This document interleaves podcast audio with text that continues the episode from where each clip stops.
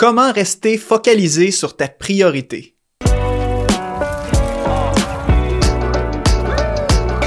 Bonjour à tous et bienvenue dans l'émission Prochain Niveau. Ici Mathieu Desroches et aujourd'hui je veux vous parler concrètement de comment c'est possible de rester focalisé, concentré sur nos priorités euh, de vie, nos priorités de ministère ou peu importe de quoi il s'agit.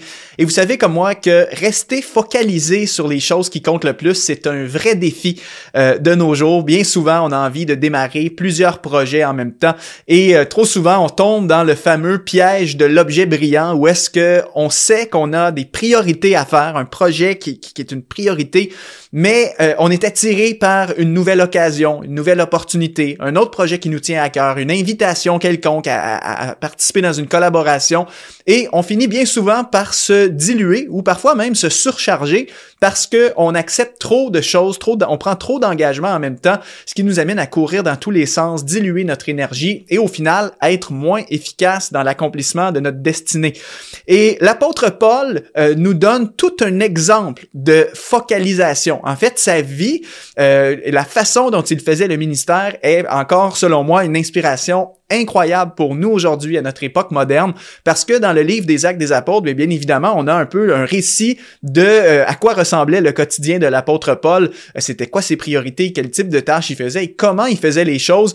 Et sa vie nous inspire énormément et nous enseigne à comment rester focalisé sur nos priorités. Donc, c'est ce qu'on va voir dans cette vidéo, mais juste avant, si le sujet de la gestion du temps, des priorités, comment définir tes objectifs et être capable de, t'organiser pour les accomplir, si c'est des choses qui t'intéressent et que tu aimerais développer plus en profondeur dans ta vie, ben, je te recommande de participer à notre formation gratuite qui s'intitule Reprends le contrôle de ton temps et réalise enfin ta mission de vie. Donc, une formation gratuite que tu peux télécharger. Clique sur le lien qu'on a mis euh, dans les notes sur cette vidéo. Tu vas recevoir un accès gratuitement dans ta boîte de courriel. Alors, qu'est-ce que l'apôtre Paul nous enseigne en termes de focalisation? Euh, je vous amène avec moi, on va lire deux passages, deux textes dans euh, Actes des apôtres. On va commencer dans Actes chapitre 18, dans les versets 7 à 11.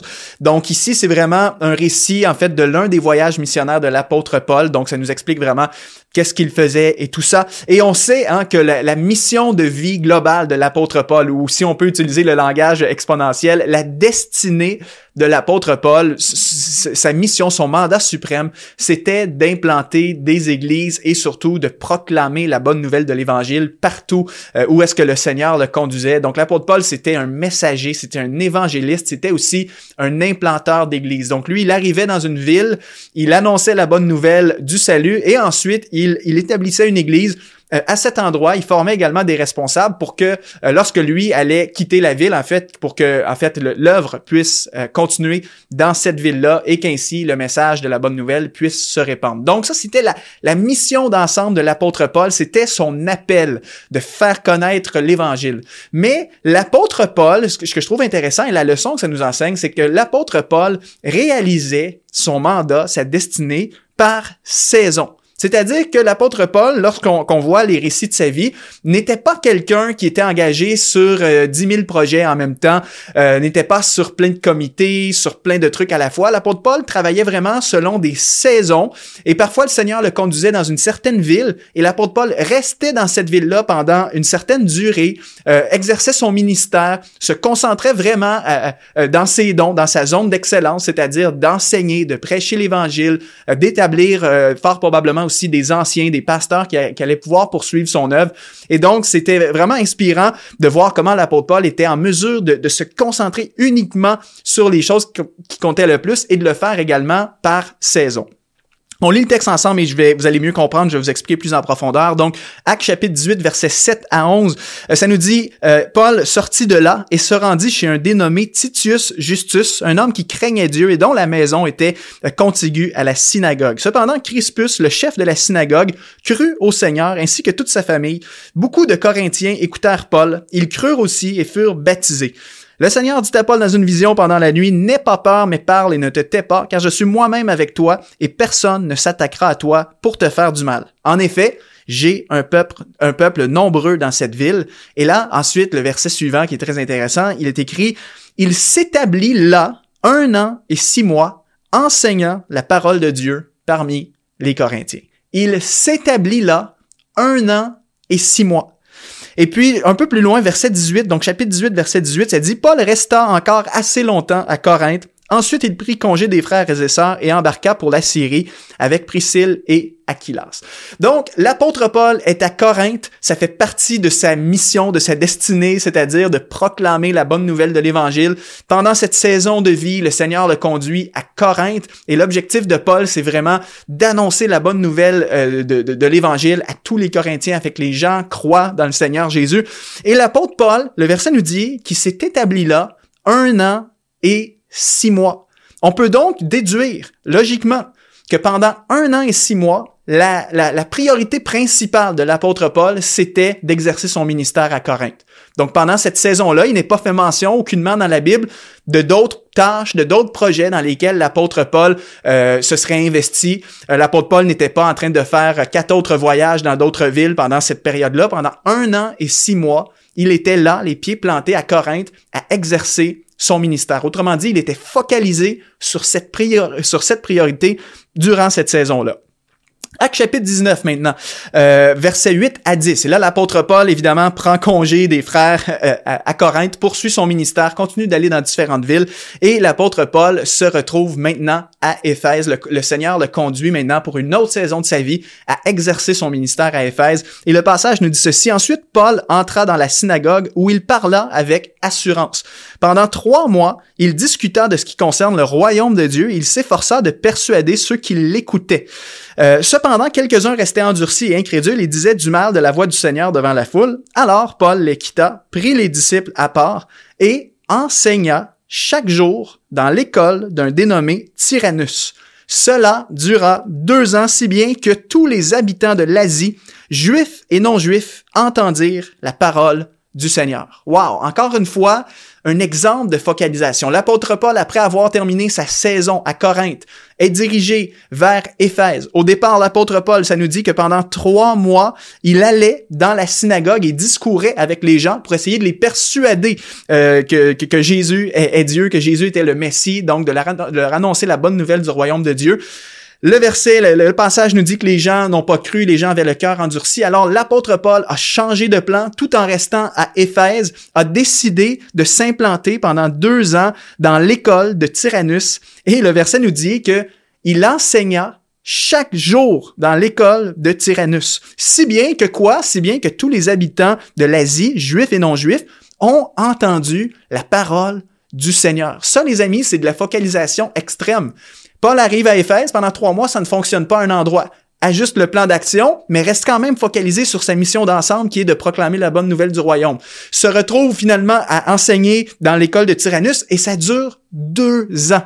Deux ans où est-ce que chaque jour, l'apôtre Paul enseigne dans l'école de cette personne-là le fruit de sa focalisation, le, le, fruit de son dévouement, de son focus, c'est que tous les habitants de l'Asie juifs et non-juifs, ont entendu parler de la parole du Seigneur. Tout le monde en a entendu parler. Évidemment, fort probablement que ce n'est pas tout le monde qui a accepté, qui a cru à ce message, mais tout le monde en a entendu parler. Il y a un réveil qui a pris place. Il y a des gens qui se sont convertis en masse. Il y a des gens qui ont entendu parler du Seigneur grâce au dévouement et à la focalisation de l'apôtre Paul. Imaginons un autre scénario.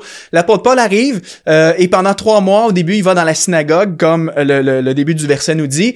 Et euh, imaginons qu'au bout de trois mois, étant donné que c'était compliqué et que les gens avaient le cœur endurci, imaginons que l'apôtre Paul avait décidé de changer de projet. Donc, un peu comme nous aujourd'hui, qui avons bien souvent hein, le fameux syndrome de l'objet brillant, à la moindre difficulté, on abandonne.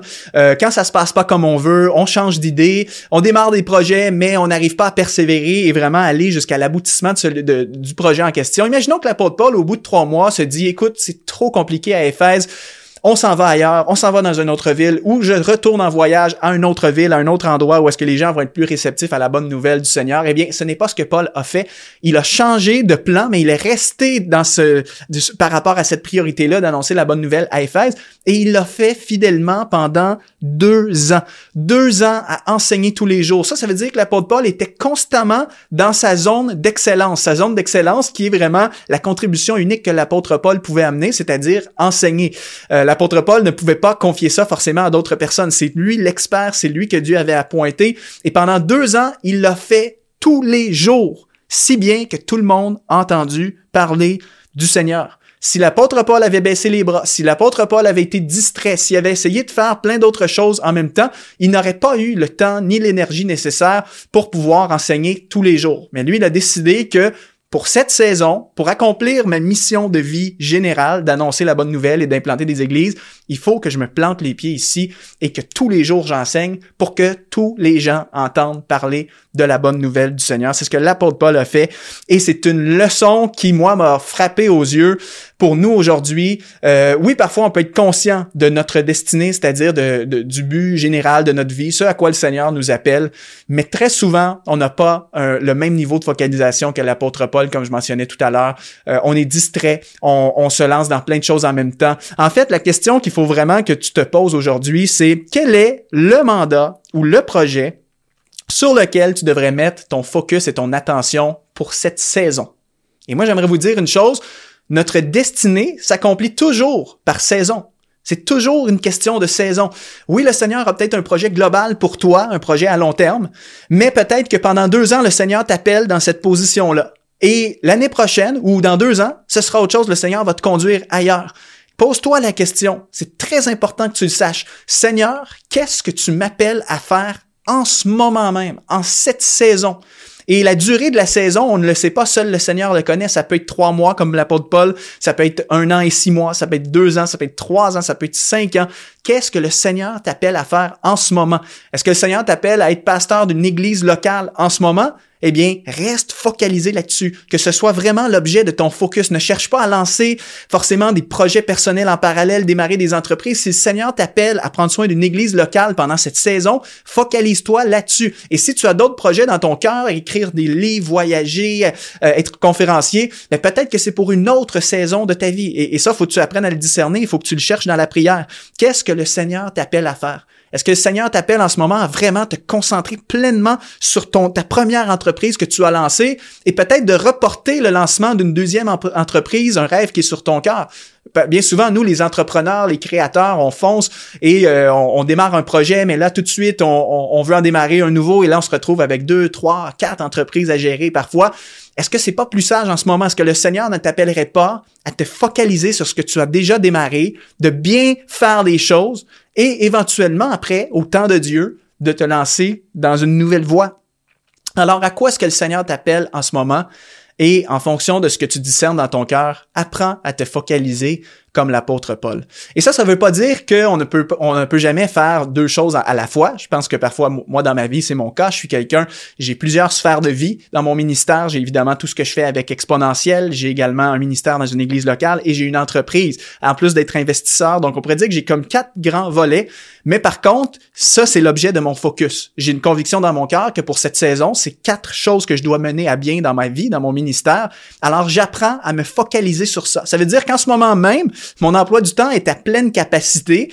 Et si des gens me proposent des choses, des collaborations, des invitations, en ce moment, je me dois de les refuser ou de les reporter à plus tard parce qu'en ce moment, l'objet de mon focus, c'est ce que le Seigneur m'a déjà confié dans cette saison. Si, par exemple, ben, je viens d'accepter de démarrer un podcast avec Exponentiel, mais que j'ai à cœur d'en démarrer un autre de mon côté sur un autre sujet, eh bien là, je viendrais me créer moi-même une surcharge, je viendrais diluer mon énergie créative et je serais moins efficace. C'est important de se focaliser sur ce que le Seigneur a mis entre nos mains aujourd'hui et de ne pas toujours en vouloir plus, toujours vouloir en ajouter. Apprenons à nous focaliser sur ce que le Seigneur nous appelle à faire dans le moment présent. Toute une leçon que l'apôtre Paul nous apprend. Et c'est ça qui est intéressant des Écritures, c'est que ce livre est encore tellement pertinent pour nous aujourd'hui dans toutes les sphères de notre vie, même jusqu'à la gestion du temps et de nos priorités. Alors, je vous encourage à pouvoir peut-être méditer sur ce passage, à demander au Seigneur de, vous montrer quelle est, euh, quelle est, sa priorité pour vous euh, pour cette saison. Et vous, je vous encourage à obéir et à vous, et à vous focaliser là-dessus. Alors, merci d'avoir écouté cette vidéo si vous voulez aller plus loin, allez vous inscrire pour recevoir la masterclass gratuite sur la gestion du temps dont je vous ai parlé. Le lien est sous cette vidéo. Et sinon, on se retrouve très bientôt dans une autre émission de prochain niveau.